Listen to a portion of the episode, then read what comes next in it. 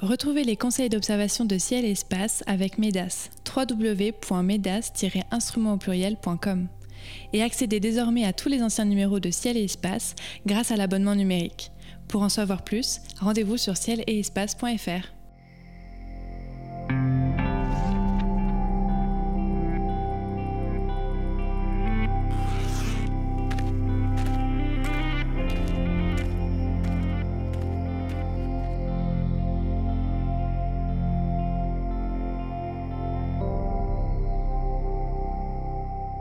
Bonjour et bienvenue sur les podcasts de Ciel et Espace pour une nouvelle émission consacrée aux éphémérides. En ce mois d'août 2022, le mois des Nuits des Étoiles, voici les événements que je vous conseille d'observer.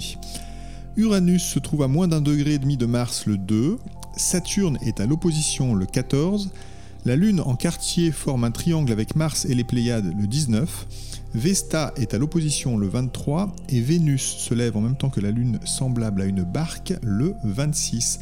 Pour commenter ces événements, Cyril Birnbaum de la Cité des Sciences à Paris et Sébastien Fontaine de l'Univers dans la Manche m'accompagneront comme chaque mois et vous pourrez découvrir leurs chroniques habituelles et leurs coups de cœur en fin d'émission.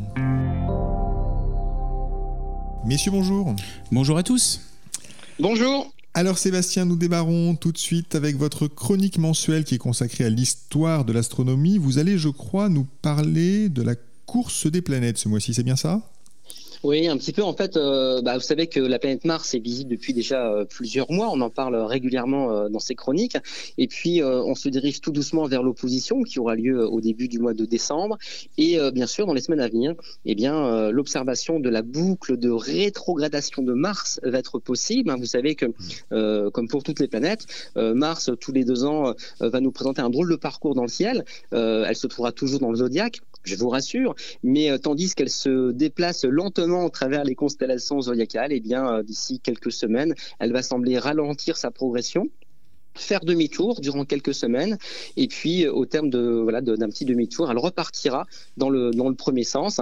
Et euh, elle aura décrit une espèce de boucle dans le ciel. Une boucle qui est donc euh, déjà bah, assez facile à, suivre. Et je pense qu'on en reparlera dans les semaines à venir. Mais surtout c'est une boucle eh bien qui me fait penser à l'histoire de son interprétation. Parce que c'est un phénomène qui avait été observé très tôt dans l'histoire hein, dès la Grèce antique on observait ce phénomène. Et on a eu bien bien du mal à l'expliquer, euh, surtout en gardant les postulats euh, euh, édités par Aristote. Hein. vous connaissez Aristote, on est au IVe siècle avant Jésus-Christ, et Aristote va poser trois grands principes qui vont perdurer pendant 1500 ans. Euh, au moins. Et les principes, hein, je vous les rappelle, c'est bah, le géocentrisme. Déjà, la Terre est immobile, occupe le centre euh, d'un univers sphérique. Son deuxième principe, eh bien, c'est le monde qui est divisé en deux régions, avec le monde sublunaire où les choses changent. Ça veut dire, euh, c'est ce qui se passe en gros sous la Lune. Et puis le monde supralunaire où rien ne se passe, c'est l'éternité et le monde est parfait, c'est le monde des, étoiles. Et puis il y a un troisième principe dans l'esprit d'Aristote, c'est que dans le monde supralunaire, eh bien, les mouvements sont circulaires et uniformes. Circulaires uniforme. Et ça, eh bien, ça, c'est difficile euh, à, tenir comme postulat quand on observe Mars qui euh, fait des demi-tours euh, parmi les étoiles. Et donc, en gardant ces grands principes d'Aristote, eh bien, certains scientifiques, certains savants, devrais-je dire, de l'Antiquité vont malgré tout inventer des systèmes qui sauvent les apparences et avec un jeu de, de, de, géométrie, de petites mécaniques, eh bien, ils vont réussir à expliquer euh, ces drôles le mouvement de, Mars dans le ciel. Et je pense en premier lieu à l'astronome grec Apollonius de Perge. Euh, c'est quelqu'un qui, a vécu au deuxième et troisième siècle avant Jésus-Christ. Et c'est, euh, semble-t-il, le premier à comprendre les mouvements planétaires et donc en particulier les rétrogradations. et il explique ce phénomène par la combinaison de cercles non concentriques euh, qui, euh, imbriqués euh, les uns dans les autres, eh bien, entraînent les planètes sur des mouvements assez, assez curieux. On parle d'épicycles et de, et de déférents. les auditeurs intéressés iront voir peut-être sur Internet ou, des schémas qu'on publie régulièrement dans, dans, les pages de Ciel et Espace pour bien comprendre le, mécanisme. Mais c'est intéressant de voir que on réfléchit très tôt dans l'histoire à des systèmes géométriques qui tentent de rendre compte finalement d'observations Alors quelques siècles plus tard, après Apollonius de Perge, on a Ptolémée hein, et son Almageste. Là, on est plutôt au deuxième siècle après Jésus-Christ. Euh, Ptolémée va, va vraiment euh, rédiger l'Almageste. Euh, c'est une espèce de, de, grande compilation scientifique du savoir, du savoir grec, du savoir antique. Et donc, il va perfectionner un petit peu le système d'interprétation des rétrogradations avec, avec justement les, les épicycles et les déférents. Et donc, voilà, plusieurs astronomes après lui encore vont, vont aller encore plus loin dans les explications et on va se rendre compte que euh, eh bien les, théories euh, développées par ces astronomes de l'Antiquité euh, ne collent jamais exactement avec les observations. Il va vraiment falloir attendre 1543 et là vous me voyez venir Copernic et quand Copernic eh bien, va, présenter son héliocentisme, il va pouvoir expliquer de manière tout à fait élégante, élégante pardon, et, très simple hein, ces phénomènes de rétrogradation et donc dans le système euh, copernicien, eh bien vous avez bah, quand, quand, la Terre, hein, qui est plus proche du Soleil et qui donc euh, orbite plus vite autour de l'étoile, rattrape euh, la planète Mars, celle-ci, vue depuis la Terre toujours, semble changer temporairement de, de, sens et avant de repartir dans le sens initial, ce que j'évoquais tout à l'heure.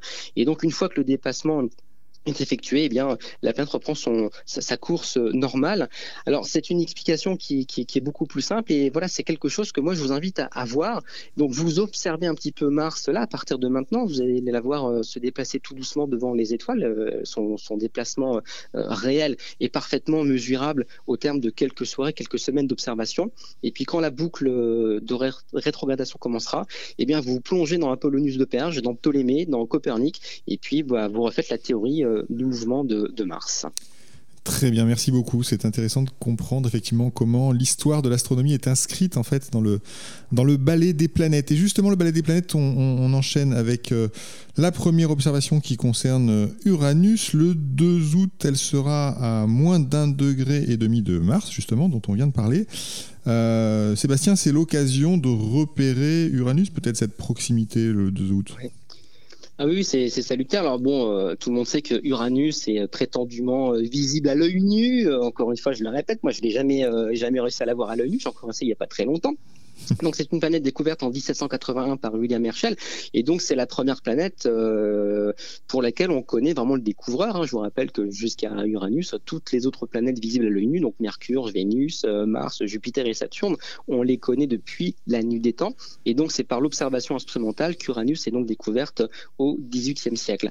Et donc là, pour la mettre en évidence, elle dont la magnitude euh, est vraiment à la limite de ce que l'œil peut nous montrer, eh bien la planète Mars euh, peut, nous aider. Donc là, euh, début du mois d'août, Uranus se trouvera, vous l'avez dit, à un degré au-dessus de la planète Mars. Un degré, ça veut dire deux diamètres lunaires, donc c'est pas très loin, euh, avec une paire de jumelles.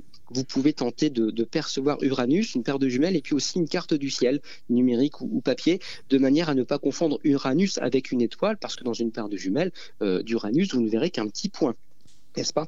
Pour, euh, pour voir sa, coloration, il va falloir utiliser un instrument d'observation.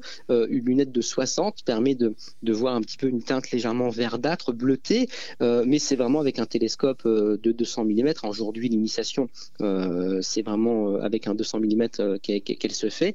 Et donc, avec un 200 mm, vous commencez à, à, voir clairement disque planétaire avec ce, bleu pâle magnifique, surtout quand il se détache comme ça du, noir du ciel. Et ce qui est très chouette, c'est que, bah, vous avez Uranus avec sa couleur euh, bleu pâle et puis Mars juste en dessous avec euh, sa teinte carrément ocre. Et donc ça nous montre que bah, le, ciel est, fortement coloré. Donc ça, c'est plutôt euh, une belle observation à entreprendre. Voilà, donc Mars peut vous aider à trouver Uranus. Tout ça se passe non loin de la constellation du taureau. En gros, vous êtes au sud de, des Pléiades. Euh, est-ce que Uranus peut être, euh, enfin, qui possède des satellites, est-ce que les satellites d'Uranus sont, sont visibles dans un instrument d'astronomie amateur? Alors il faut vraiment un très très gros instrument. Moi j'ai jamais euh, tenté le coup. Pourtant même quand j'ai eu des télescopes importants, je me suis jamais vraiment amusé à chercher les, les satellites. les premiers qui ont été découverts bah, aussi par Herschel, c'est Titania et Oberon. Je crois pas qu'il en ait découvert d'autres, mais il faudra vérifier. Enfin si je dis une bêtise, je fais confiance aux auditeurs pour encore une fois me rappeler que je dis des bêtises. Ça m'arrive souvent.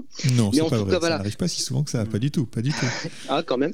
Euh, donc donc voilà donc ces, ces deux lunes euh, non ne sont clairement pas accessibles avec euh, avec du matériel euh, hmm. lambda. Si si vous voulez. Donc on se en, tout cas, en tout cas, pas, en tout cas pas, pas, en visuel. Voilà, en faisant de la photo, ok, mais en visuel, euh, avec votre 200, vous n'arriverez pas à, voir ces deux satellites. On se concentrera donc sur la belle couleur euh, d'Uranus. On passe au 14 et c'est l'événement du mois, je pense. Saturne est à l'opposition. Euh, août, c'est vraiment la meilleure période pour l'observer, Cyril. Alors pourquoi on s'attarde sur Saturne ce mois-ci? Bah, elle est au plus près de la Terre. Hein. Elle est au plus près de la Terre. Bon, elle sera un petit peu basse sur l'horizon. Euh, son diamètre apparent est 18 secondes. Et puis, euh, bah, c'est surtout, elle est euh, bah, au moment du, passage au méridien, elle est au plus haut, donc vers un petit peu avant minuit. Donc, elle est à 9 unités astronomiques, 9 fois la distance Terre-Soleil. Et vous allez voir dessus les, les anneaux. Vous allez voir éventuellement des petites structures selon la taille de votre instrument sur le, sur le, sur le disque planétaire. Et euh, vous pourrez voir bah, les, des structures aussi sur les, sur les anneaux, ces divisions, en fait, la division de Cassini, la division de Encke éventuellement.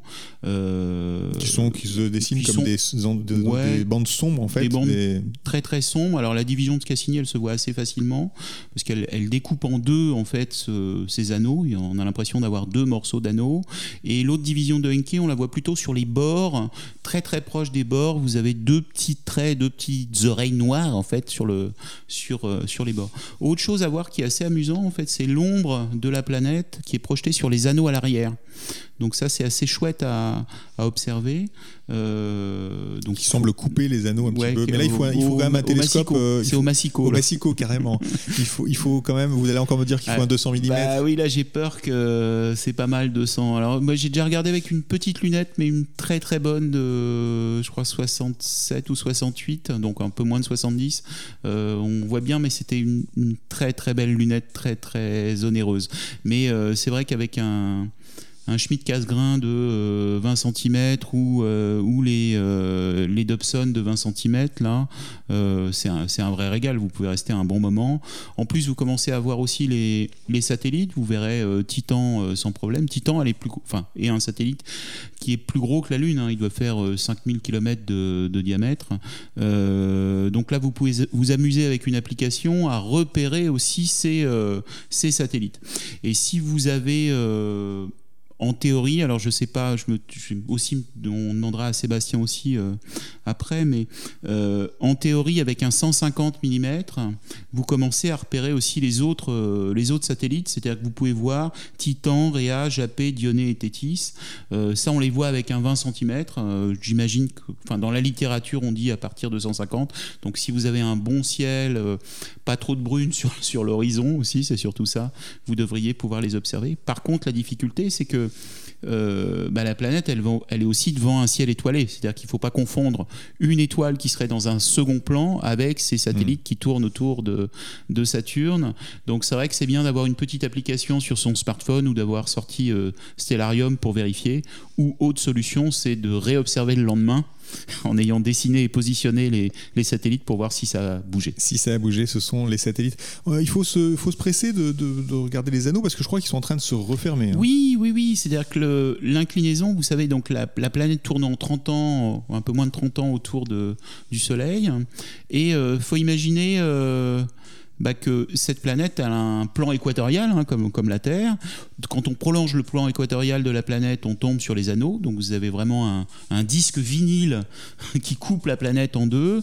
Et ce disque, en fait, bah, quand il tourne autour euh, du Soleil, bah, il, en fait, il, pivote comme la Terre pivote. Euh, oui, parce que Saturne, les saisons, Saturne hein, est, inclinée sur son axe, euh, elle est sur, sur, son plan de révolution. Et le, l'inclinaison est de 27 degrés, c'est-à-dire qu'elle nous montre un angle, enfin, quand les anneaux, on dit, sont ouverts, donc l'ouverture la plus grande des anneaux, c'est 27 degrés. En 30 ans, ça veut dire en gros, euh, on a l'habitude de dire tous les 8, enfin, tous les 15 ans, donc vous retrouvez la, les anneaux euh, ouverts sur, la sur la tranche, voilà, déjà sur la tranche. Et ce qui se passe, c'est que donc c'était en 2017 que les anneaux étaient à 27 degrés, le plus ouvert possible. Ils seront euh, euh, sur la tranche. Donc ça, c'est assez amusant à observer. Hein. Si vous l'avez jamais vu, c'est magnifique. Donc, enfin, c'est magnifique, c'est assez étrange. On a tellement l'habitude de voir Saturne en photo avec des anneaux magnifiques que quand on voit juste un trait horizontal, on comprend pas très bien au début. Euh, donc ça, ça sera en 2025, donc dans trois ans. Et là, on est à peu près à 15 degrés, c'est-à-dire que c'est ouvert à 15 degrés. Et si vous étiez, si on avait observé Saturne en début d'année, ça serait à peu près 17 degrés. Et en fin d'année, là en décembre, si vous l'observez, elle sera à 13 degrés. Voilà. Donc c'est en train de surfer. On a encore, on a encore quelques années, mais euh, profitez-en euh, si vous voulez observer les anneaux de Saturne. On passe à l'événement du 19. Le 19, la Lune, Mars et les Pléiades forment un joli triangle. C'est une observation à faire à l'œil nu, j'imagine, Sébastien. Ouais, ouais, exactement. Alors avant de venir, euh, de revenir sur cette euh, belle triple euh, observation, vous avez évoqué Mars. Tout à l'heure, on a parlé d'Uranus, et là, c'est intéressant parce que le 19, eh bien, la distance Mars-Uranus se sera considérablement allongée. Donc, si les gens ont regardé Uranus au début du mois, rappelez-vous, on était à 1 degré de distance angulaire entre Uranus et Mars. Et bien là, même pas deux semaines après, plus de deux semaines après, on est à 10 degrés d'écart. Donc, ça vous montre à quel point les planètes se déplacent vite. Hmm. Hein. ça, j'aime bien toujours mettre ça en, exergue. Et en l'occurrence, c'est Mars qui a beaucoup bougé. Oui. voilà, oui, tout à fait. Effectivement, Uranus aura bougé, mais très très peu. Euh, Mars, euh, là, effectivement, les gens peuvent s'amuser à faire le calcul d'ailleurs du déplacement euh, quotidien de Mars sur le fond du ciel. En tout cas, le 19, il y a voilà cette, cette triple rencontre, donc Lune, Mars, Pléiade, qui forment un triangle quasiment équilatéral puisque les, les corps seront distants chacun d'environ 5 degrés. Donc la Lune est en dernier quartier, donc euh, elle est encore un peu éblouissante, mais malgré tout, euh, le, ça va pas nous empêcher de bien voir l'amas des Pléiades, euh, donc ce groupe d'étoiles que vous connaissez, euh, des étoiles relativement jeunes. Hein. les plus jeunes de ces étoiles ont une vingtaine, une trentaine de, millions d'années d'existence seulement, hein, comparé aux 5 milliards du Soleil, c'est pas pas grand chose. Et donc voilà, dans le champ d'une paire de jumelles, vous allez pouvoir observer les Pléiades, la planète Mars aussi, la Lune, pourquoi pas, si vous observez un petit peu sur la droite de, de Mars, mais voilà, une lune un petit peu éblouissante à cause de, sa phase assez, euh, assez imposante quand même. Donc, euh, bah, vous jouez. Voilà, donc le 19, euh, joli rapprochement, euh, Lune, Mars, Pléiade, dans la constellation du taureau, bien entendu. À l'œil nu. On passe au 23. Le 23, Vesta est à l'opposition. Alors, on a parlé de l'opposition de Saturne le 14. Cyril, cette fois-ci, c'est Vesta. alors, Vesta, c'est quoi d'abord? C'est un astéroïde Oui, enfin, c'est une déesse déjà. C'est une déesse romaine déjà. Mais c'est aussi un astéroïde. Pour nous. voilà, pour nous, c'est effectivement un astéroïde. Alors, c'est pas n'importe quel astéroïde, c'est un gros astéroïde. Hein. Il fait un peu plus de 500 km de diamètre, donc c'est euh, c'est euh, une une comment. Euh, c'est le deuxième plus gros d'ailleurs. Le deuxième. oui, c'est ça. C'est le quatrième qui a été découvert, le deuxième plus gros, et c'est quasiment une planète naine en fait. Hein. C'est plus de 500 km. Là. il a été visité, hein. enfin visité entre guillemets, entre, guillemets, c'est-à-dire qu'il y a une sonde en 2011, la sonde Dawn, qui est qui est allée prendre des photos. Donc on a des images de ce satellite. C'est une sorte de de, de, de patate bien circulaire avec des bosses en fait, hein, ce qu'on peut voir. Euh, alors, par contre, aux, jumelles, euh, ça, va être plus petit. Ça sera plus petit. Forcément, ça va rester un petit point. Et euh, pas simple à trouver quand même. Hein. C'est un challenge là. C'est c'est bien une deuxième étoile de la FA là. Ah, voire, une troisième étoile. Hein. alors pourquoi c'est pas si simple? Parce que en fait c'est une zone qu'on connaît pas beaucoup. C'est-à-dire que ça va être les poissons australes. Ah oui il n'y a pas beaucoup de repères, c'est ça que vous voulez me dire. Pas tellement de repères. Euh, c'est euh, donc c'est juste après vous avez le Scorpion, vous avez après le Sagittaire et c'est la zone après le Capricorne quoi. Donc c'est c'est pas beaucoup de choses. Il y a une étoile quand même qui est l'étoile de repère en fait que que moi je prends en général, c'est Fomalo là. Euh, et par contre, on a une chance, c'est que ça va être à côté de quelque chose, enfin pas très loin. Euh, ça va être en fait à côté d'une nébuleuse qui est une nébuleuse euh, qui a la taille de la pleine lune, qui s'appelle NGC 7293, euh, qui a la nébuleuse Helix. Donc vous n'êtes pas, pas très loin d'Helix, euh, donc ça va être l'occasion aux jumelles d'essayer de, regarder Helix. Alors là aussi il faut un très beau ciel, sinon c'est un peu du gris sur du gris. Mmh. en tout cas, pour retrouver donc ce, cet astéroïde, la meilleure solution en fait, c'est de prendre la paire de jumelles, de repérer Saturne.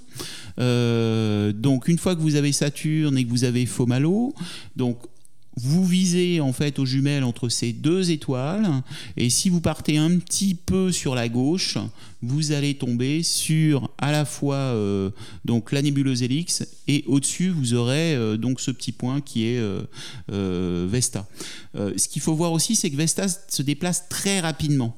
C'est-à-dire qu'il fait 15 minutes d'arc, c'est-à-dire qu'une demi-pleine lune tous les, en 24 heures. Quoi.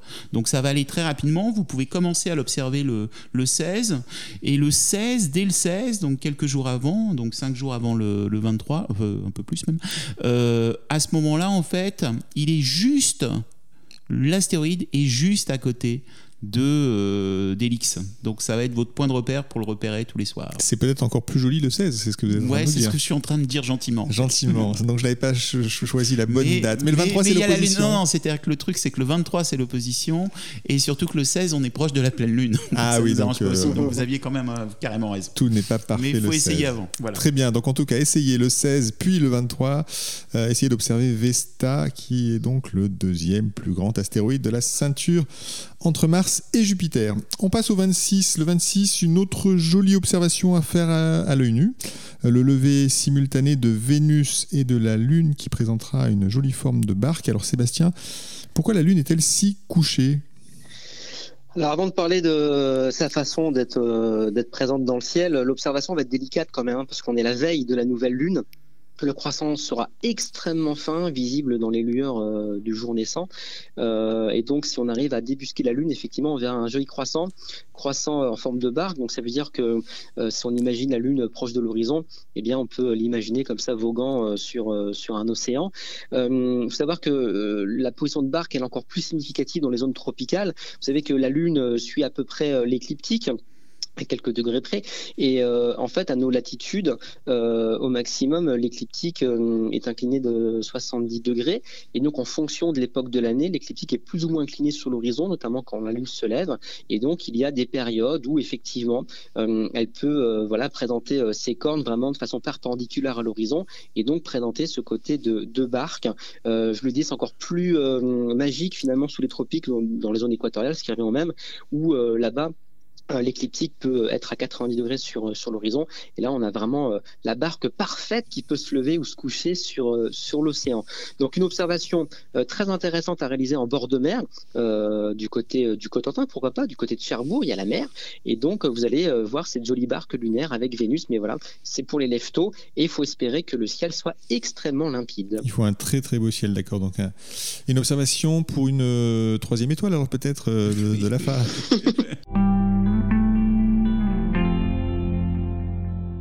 C'est l'heure de la chronique photo. Cyril, vous nous conseillez chaque mois sur la meilleure façon de réussir une astrophoto en partageant vos astuces et parfois même en partageant vos secrets, il faut bien le dire. Euh, ce mois-ci, quel est le thème de votre chronique? Eh bien, le Sagittaire. C'est une petite photo dans le Sagittaire, en fait. Je me dis que c'est c'est l'occasion. En plus, euh, c'est assez bluffant parce que dans le Sagittaire, déjà, si vous sortez pas l'appareil photo, mais juste une paire de jumelles, hein, vous avez pas mal de choses à découvrir. Donc le Sagittaire, il a une forme de, théière, on a l'habitude de, dire, avec le, chapeau de la théière, le bec verseur, et puis quatre étoiles qui forment le, récipient, et puis l'anse de la théière. Euh, donc le bec verseur étant tourné vers le, scorpion. Euh, il se déverse surtout dans la Voie lactée. Donc si vous partez du, sommet du Sagittaire, en fait du sommet de la théière, si vous remontez un petit peu, vous allez avoir en fait juste au-dessus un premier amas qui est un amas globulaire qui est M22, donc qu'on voit bien dans une paire de jumelles. Si vous partez à partir de, de cet amas globulaire un petit peu sur la droite en restant sur le même niveau, euh, sachant que bah, au mois d'août, euh, en gros, dès la tombée de la nuit, vous l'avez plein sud, hein, c'est assez facile à repérer. Euh, donc là, à ce moment-là, vous allez tomber sur, sur la nébuleuse du lagon, vous allez avoir juste au-dessus Trifide, donc là aussi, ça va vous faire deux nébuleuse avec des petits amas ouverts euh, juste devant, donc vous allez voir ces étoiles. Alors c'est pas comme sur les photos, hein. vous voyez pas des couleurs, euh, du bleu, la tête du chat, etc. Là ça reste euh, très diffus, mais au de, avec cette paire de jumelles, vous arrivez à vous promener, ou le chercheur de l'instrument, assez facilement et découvrir tous les objets en fait objets célestes quasiment dans la même zone. Donc c'est assez amusant. Et si vous remontez encore vers Altaïr, donc vous allez tomber sur Oméga. Ça ressemble. Alors moi j'ai l'impression de voir un signe à l'envers, mais vous allez retrouver encore une autre nébule une autre nébulosité. Euh, donc là, on est vers le centre de la galaxie, euh, dans cette voie lactée, donc une densité des nuages, de gaz, etc., très importante. Donc c'est amusant aussi à prendre en photo. Donc prendre en photo, en fait, ça veut dire euh, un trépied, l'appareil que vous avez, c'est-à-dire que si c'est un smartphone, ça doit à peu près marcher aussi si c'est la dernière génération, forcément. Euh, si c'est un ancien, c'est même pas la peine d'essayer. Euh, donc il faut que tout soit installé sur le, pied photo. Il faut un système de retardateur ou l'enclencher ou une télécommande pour éviter tout, euh, bouger lié au fait d'appuyer sur le, le, bouton pour déclencher. Et il va vous falloir poser une quinzaine de secondes en direction du Sagittaire, en surtout euh, en montant au maximum la sensibilité. C'est-à-dire que si vous arrivez à une sensibilité de 200 ISO, euh, pardon, 2000 ISO ou 2500 ISO, c'est pas mal. En faisant une quinzaine de secondes. Et à ce moment-là, ce qui va se passer, c'est que si vous avez juste fait la photo comme ça à l'arrache, il faudra quand même la mettre sur l'ordinateur, prendre un logiciel de traitement d'image et jouer un petit peu sur les curseurs. En fait, je vous propose juste trois curseurs le curseur de colorimétrie, c'est-à-dire que la couleur euh, euh, globale de, l'image, sachant que vous avez fait une photo en RAW pour avoir l'image brute. Donc là, vous allez pouvoir, en, règle générale, euh, si vous prenez en enfin, dans la lumière classique, parce que nos appareils sont toujours en automatique en général, donc là, vous allez avoir un truc un peu marron, lavasse, pas terrible. Vous allez pouvoir le remettre en noir ou un petit peu en bleuté, ce ciel, donc ce fond de ciel. Et puis après, vous avez deux curseurs, enfin trois curseurs où vous allez en fait tout ce qui correspond au blanc, vous allez le pousser au maximum, et tout ce qui correspond au noir, vous allez le diminuer pour réaugmenter le contraste. Et à ce moment-là, vous allez voir bah, une voie lactée et puis la constellation apparaître et vous verrez apparaître les petits objets. Sachant que vous prenez une focale de euh, entre 35 euh, et 70 mm, quoi, ce qu'on a sur nos, sur nos appareils d'office. Voilà. Eh bien, écoutez, ça a l'air relativement simple à faire. En oui, j'ai peut-être pas tout dit. Vous n'avez peut-être pas tout dit, c'est ça exactement, c'est ce que je me, c'est ce que je me disais. Euh, écoutez, chers auditeurs, si vous réussissez une très belle photo du Sagittaire cet été, envoyez-la nous à l'adresse abonné at euh, Jean-Luc Dauvergne la recevra et peut-être qu'il décidera de la publier dans le numéro de Ciel et Espace. La fin de cette émission approche. Sébastien Cyril, c'est le moment de dévoiler votre coup de cœur du mois. Je répète, ça peut être un astre, un livre, une mission spatiale, une exposition, un astronome, un instrument. Vous avez le choix. Quel est votre coup de cœur, Sébastien? Alors ce mois-ci, je vais vous parler euh, d'un livre, un livre pour enfants euh, Cyril m'en avait donné l'envie euh, le mois dernier. Euh, et donc, c'est le livre Copain du ciel qui est très connu. C'est un, livre qui est régulièrement édité, réédité. La première édition date de 1999 et à chaque fois, L'ouvrage est, est, augmenté, ajusté, embelli. et donc, Copain du ciel, c'est vraiment le livre de référence pour s'initier à l'astronomie quand on a entre 8 et 12 ans. Mais c'est un livre qui peut vous accompagner au-delà de, de 12 ans, puisqu'il y a plusieurs niveaux de lecture, plusieurs entrées, par, euh, par l'observation pratique, par le côté un peu aussi euh, euh, encyclopédique. Et donc, c'est un livre qui traite des choses du ciel et de l'espace. Et un peu, enfin, régulièrement, toutes les 5-6 pages, vous même des, des, expériences qui sont proposées. Soit les enfants les réalisent eux-mêmes ou avec leurs parents. Il y a des idées aussi d'observation et de sorties nocturnes. Et c'est vraiment un, un, super guide. Et moi, pour l'avoir testé, avec pas mal d'enfants, que ce soit dans des écoles ou même avec mes propres enfants, eh bien, euh, c'est vraiment un, bouquin qui marche bien. Il est extrêmement coloré et euh, voilà, c'est un livre vers lequel les, les enfants et les plus grands hein, euh, aiment aiment retourner. Et en fait, c'est toute une collection. Donc, c'est édité chez, euh, chez Milan, euh, j'ai failli euh, dire une bêtise, chez Milan. Et donc, il y a toute une série de copains. Alors, il y a, y, y, a, copains, copains, copains du ciel, c'est pour nous, mais il y a copains du foot, copains les bateaux, les animaux, les insectes, les sciences, les geeks aussi. Hein, vous êtes toujours geek. Alors, je sais pas, il y en a un, c'est copains des chats. Bon, peut-être qu'il y a des gens qui aiment les chatons, donc peut-être celui à éviter. Mais il y a toute une collection de livres assez intéressants. Et donc, copains du ciel, c'est vraiment quelque chose à offrir euh, pour les pour les plus jeunes, ça coûte une quinzaine d'euros et euh, je pense que dans la bibliothèque des enfants, parce que les enfants aiment encore les livres, eh bien c'est clairement un indispensable. Voilà. Et, plus tard, ils pourront être abonnés à Ciel Espace. Exactement, c'est un classique, copain du ciel. Euh, Cyril, quel est votre coup de cœur? Eh bien, c'est le, c'est le planétarium de Strasbourg. Hein. Enfin, c'est un tout en réalité. Hein. C'est-à-dire qu'il y a à la fois le Jardin des Sciences, il y a l'Observatoire de Strasbourg, qui est un vieil observatoire historique, euh, créé en 1880.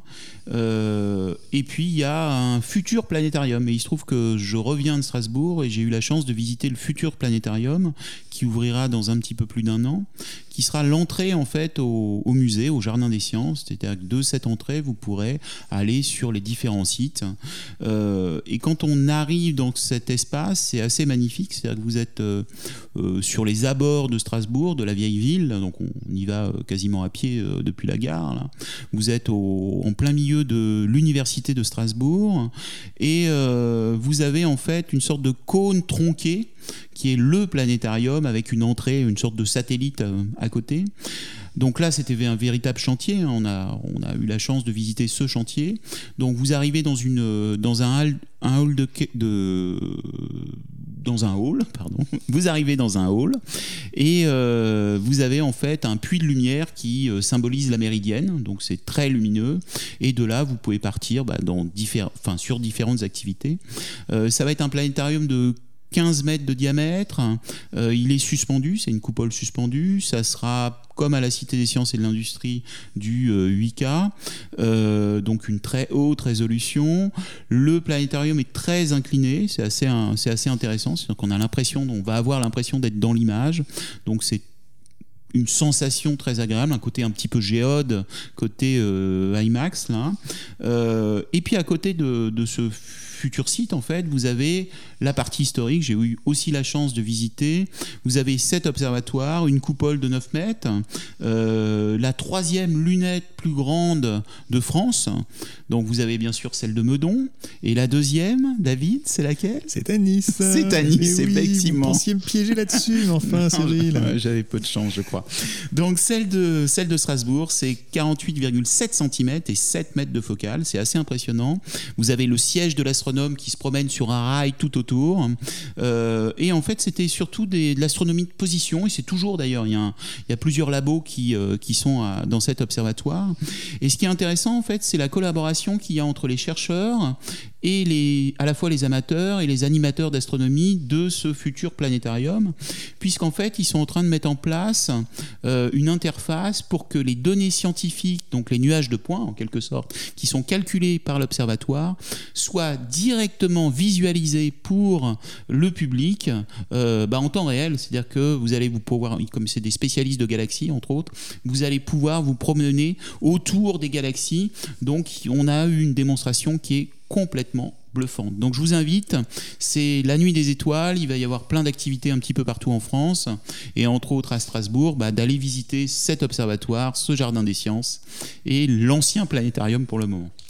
Très bien, merci beaucoup. Donc, si vous êtes à Strasbourg, euh, notez bien cet observatoire, ce jardin des sciences, et donc dans un an l'ouverture de ce planétarium. Je vais aussi moi ajouter un coup de cœur euh, puisque j'y ai pris goût l'année, le mois dernier, euh, le mois de juillet. Donc en août, évidemment, vous l'avez dit, c'est la nuit des étoiles. Donc je rappelle les dates pour cette année 5, 6, 7 août.